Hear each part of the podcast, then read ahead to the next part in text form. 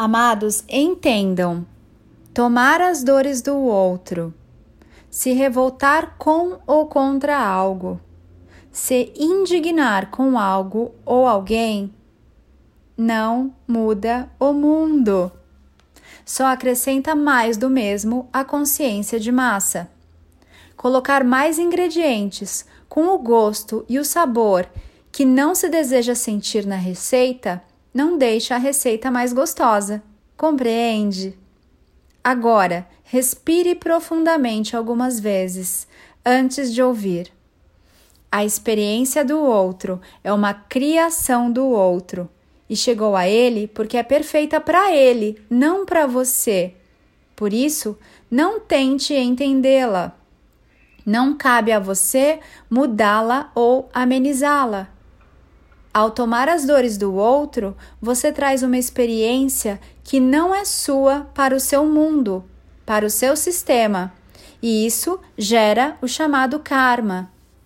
Não julgue a experiência do outro, assista-a como a um filme. A fonte das fontes não julga, ela dá total liberdade à sua criação de se experimentar e expandir como desejar. Então, porque você o faria. Você só é capaz de sentir aquilo que já está aí dentro de você. Sua raiva, ódio, revolta, nojo, indignação é sua e está te chamando para ser acolhida e iluminada por você agora. Tudo que se mostra a você é um presente. Observe em você o que está te chamando para ser aceito, acolhido, abraçado neste agora, com carinho e gentileza. Eu sou Ana e neste agora te convido a observar o que em você ressoa com seu incômodo sobre o que está acontecendo lá fora. Porque o que chama de lá fora é apenas uma projeção do seu mundo interior, das suas próprias sombras.